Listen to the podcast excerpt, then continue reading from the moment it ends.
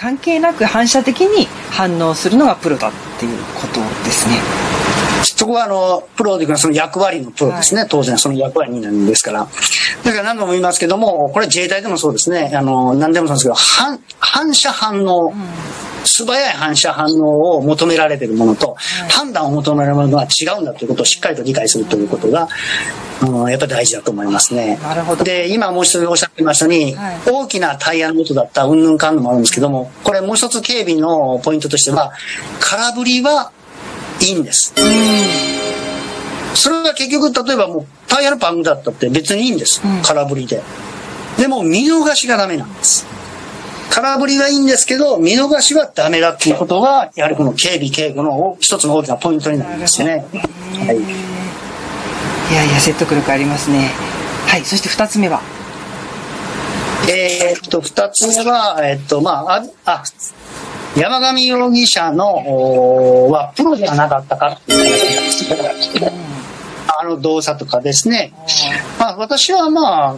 うん、まあまあ、まあ、私の見解ですよ。はい、まあ、プロではないなと。確かに、えー、山上容疑者の一連の行動は、まあ、計画的で、非常にあるとあの準備も周到ですし、そして何といっても落ち着いて、えー、行っているということはやはりその通りです。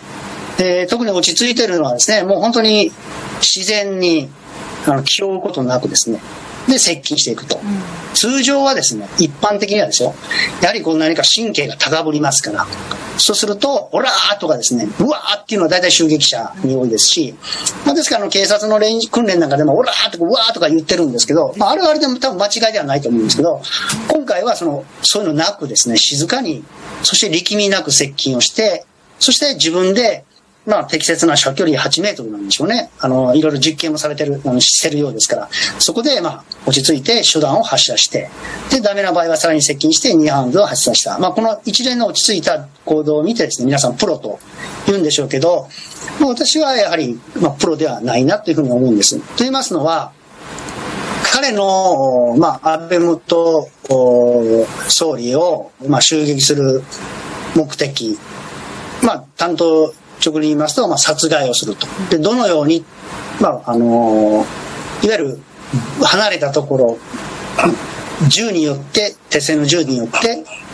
まあ、あのー、徹するというふうに思うんでしたら、少なくとも、まあ、その照準装置ですね、しっかりと狙いが、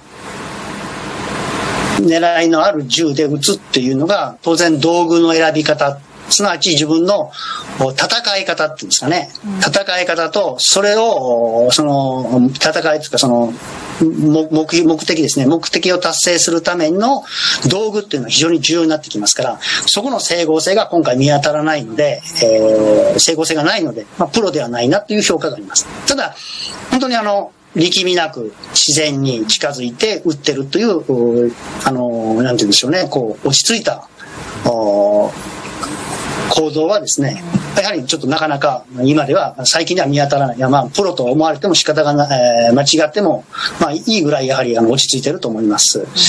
で、ただその落ち着きなんですけどもね、こう、これはまあ、これもまた一つの試験なんですけど、襲撃側のリスクっていうふうに考えますと、今国内において、安倍元首相とかまあ普通の政治家をですね、今一般市民をですね、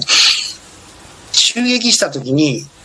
リスク、すなわち自分へのこの、被害はですね、あまりないんですよね。うん、で、例えばあの時ですね、安倍元首相を一発撃ち損ねて、で、二発目を撃ちました。射殺される可能性って極めて低いですよね。うん、そうですね。で、はい。で、これがちょっと例えが、ちょっと、なんかこう、稚拙と言いますか、幼稚臭いんですけど、例えばこれが、まあ、反社会の、いわゆるズバリも、その、例えば暴力団組長であったり、そういう人を、まあ、襲撃すると、まあ、射殺するとなると、まあ、やはり、捕まった時に、当然、まあ、凄惨なリンチをして殺されるという、すごい恐怖とリスクがありますから、まあ、そう考えますと、ああいう一般市民ですね、一般っていうか、まあ、日本における、まあ、その人、日本人、日本においては、その襲撃する側としてはリスクがかなり少ないというのも、やはりあの落ち着いた行動が取れたんじゃないですかね。まあ、こういう意味ではもう、ちょっと打足なんですけど、あの山上容疑者が今回、えー襲撃してですね、自分に被害を及ばないようにするにはどうしたかというと、もうさっさと武器捨てちゃうことですね。いわゆる警察比例の原則等もありますから、もう撃たれることは全くないですよね、銃を捨てちゃえば。そういうのも、もしかしたらきちっと事前に知っていたならば、やはりああいう落ち着いた行動ができたんではないかなというふうに思います。で、まあ結論が言いますと、あの、まあ落ち着いてますけど、まあ、先言いました、自分のその戦法ですね、戦い方と道具の整合性がないので、まあプロではないとは思います。はい。いや私もねあのそもそも捕まってもいいやって思ってたから落ち着いてたんだろうなというふうには見てたんですけど今の吉本さんのお話を伺って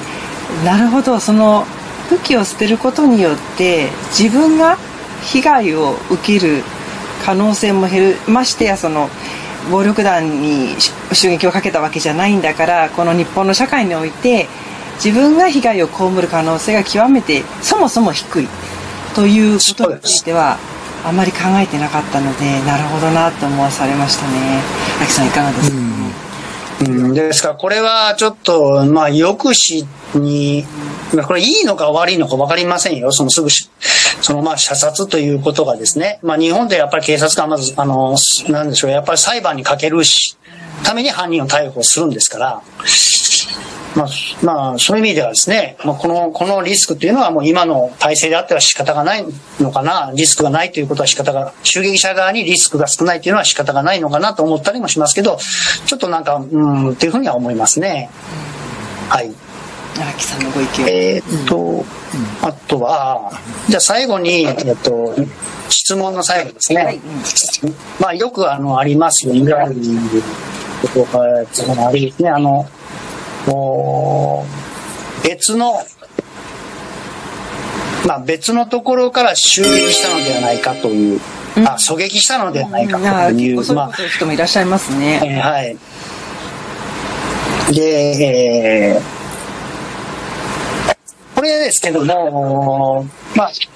私私はあくまでもこう経験上と、そしてあの場面での道具とかですね、そういう面から見ていますので、完全にそれが正しいとは分かりません、本当にひょっとしたら狙撃をしたのかもしれないですけど、まあ、私が言うとそれはないというふうに思ってます。で、一つよく言われてますのが、あの山上山上容疑者がおとりで、で、前方のビルのあたりから狙撃をしたというような説を唱える方もいらっしゃいますけど、まず、山上容疑者のおとりですね、まず一発目、バーンってなって、二発目バーンって、その音に合わせて、で、別、同時に狙撃をしたってなるんですけど、まず、狙撃はですね、自分のタイミングで撃つんですね。狙撃というのは基本的に。で、それを山上容疑者のバーンという音に合わせて狙撃をするっていうのは基本的に、まず難しくできないんです。単純に射撃を合わせようとするならば、もし何かどちらにもですね、通信を、共通の通信機器を持ってですね、3、2、1、ダンっていうので、同じように発射弾を鳴らすということはできます。でも、その発射弾を鳴らすそのタイミングがですね、狙撃目標を狙撃者はですね、狙撃目標を見てるんですね。そして狙撃ができるチャンスで自分のタイミングで撃つんです。それに山上容疑者の行動まで合わせるとなると、まあ、不可能と言ってもいいんじゃないですかね。と合わせて、その山上容疑者をおとりにする理由がわからないですね。おとりというのは別の何かを成功させるためですから、山上容疑者をおとりにして何を成功させるんですか？じゃあ狙撃を成功させるとなると、狙撃を、そういう狙撃のチャンスをえ生じさせるために、あれをおとりにしたっていうんですけど、あおとりにするというふうに仮説が立てられますが、じゃあ山上容疑者のバーンという音に合わせて、それが狙撃の機会を生じさせるということには結びつかないですから、まあ、いわゆる戦術上何の妥当性もないんですね。まあ、他にですね、あの、おとりとしてはですよ、例えば、こう、まあ、一発の音でバーンと鳴らして、警備の状況を見て、隙をついて2発目を撃つ。どっかから狙撃するという考えがあります。これ自衛隊でいう、例えば威力偵察みたいなもんです。この辺り敵がいるなと思うところにあいつ弾を撃ち込むことによって敵を動かして、敵の配備状況を見て、どうするかっていうのは、まあ、威力偵察っていうのがあるんですけど、まあ、それと同じ考えとして、一発目にバーンと鳴らして警備状況を見て、そして、二発目あどっかから狙撃する。あもしくは、山上容疑者自身が一発目をが空砲でおとりで2発目を命中させたっていう説もあるんですけど、いずれにせよですね、一発目をわざわざと外させるという戦術的な可能性は全くないですね。むしろデメリットですよね。うん、一発目撃つことによって、通常の警察官であれば、まあ通常のある皆さんが連動があればですね、SP はもうきちっと安倍さんを、すなわち射撃目標を消してしまうような動作をするわけですよ。小さくする。あの、伏せさせる。あるいは人間の盾になる。そのような失敗するリスクが一発目によって高まるのに二発目で、しかもあのような、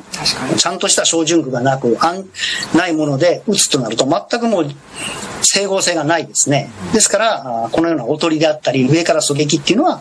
まあ、あの武器とかですね、あの状況から見る限り、私はないと思いますね。もちろん、いやいや、そんなのもひっくるめて警察全部が隙を作り、お膳立てをして、あそこの狙撃ポイントに安倍さんを連れてきたんだ、事前の準備でどうのこうのとか言うのまで言われちゃうと、ちょっと反証のしようがないので、まあ、まあ、それはもうそのように想像していただいてもいいんじゃないかと思いますけど、私が見る限りでは、まあ、ないとは思います。はい。代表的に。長々とすみません。ええあれ、吉本さん、あのー、ね、さっきの、まあ、ちょっと話の、最初の頃の話、ちょっと戻すんですけど、あのー、まあ、銃で狙撃され